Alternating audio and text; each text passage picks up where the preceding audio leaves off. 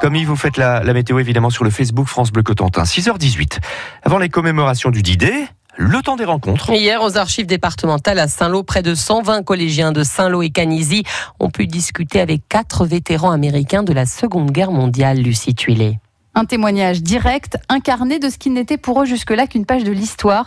Les quatre vétérans américains, Daniel Bananzio, Norman Duncan, Harold Jerome Stephens et Walter Hurd, ont d'abord raconté leur histoire.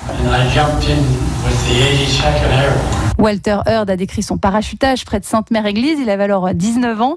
Norman Duncan, 100 ans cette année, a expliqué euh, comment il s'était occupé de toute la logistique pour convoyer les soldats américains depuis New York jusqu'en Angleterre avant le débarquement. Et puis les collégiens de Saint-Lô et Canisy leur ont posé quelques questions. What do you think about today's homage? The people are so wonderful to us here. Dans quel régiment ils étaient, quel surnom ils se donnaient, pourquoi aujourd'hui ils ont décidé de revenir, ou comme on vient de l'entendre, qu'est-ce qu'ils pensent des hommages rendus et des commémorations. Un temps d'échange qui s'est poursuivi par quelques photos et des poignées de main, comme ici entre Anaïs, collégienne de Canisy, et Daniel Bananzio qui a débarqué à Omaha le 7 juin avec son camion de ravitaillement. Ça fait bizarre, ça fait chaud au cœur et grâce à eux on est encore là maintenant donc euh, c'est beau quoi. I love it all. I love this town. I love this town. The people are wonderful.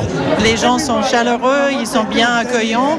C'est, c'est presque trop. Il y a trop d'émotions. Il ne sait pas quoi dire parce que euh, c'est, il, y- il y a trop de, de tout en fait. Donc il a dit on peut pas euh, marcher sans que les gens euh, Hurry up. disent bonjour, tiennent la main et euh, c'est, euh, c'est quelque chose. Ça fait plus réel que de voir ça dans les livres d'histoire. On voit leur émotion, donc euh, enfin, c'est bien aussi de savoir ce qui se passait euh, dans, dans leur vie au quotidien. Quoi. Parce que les grandes lignes, on les rabâche depuis la sixième, alors que ça, bah, c'est des anecdotes qu'on écoutera et qu'on entendra une fois dans notre vie. N'oubliez jamais, a redit pour conclure le président des Fleurs de la Mémoire, qui a organisé avec euh, l'association Le Retour des vétérans en Normandie cet échange entre générations. Fait du jour, signé Lucie Tuilé, retrouvez dès maintenant sur francebleu.fr.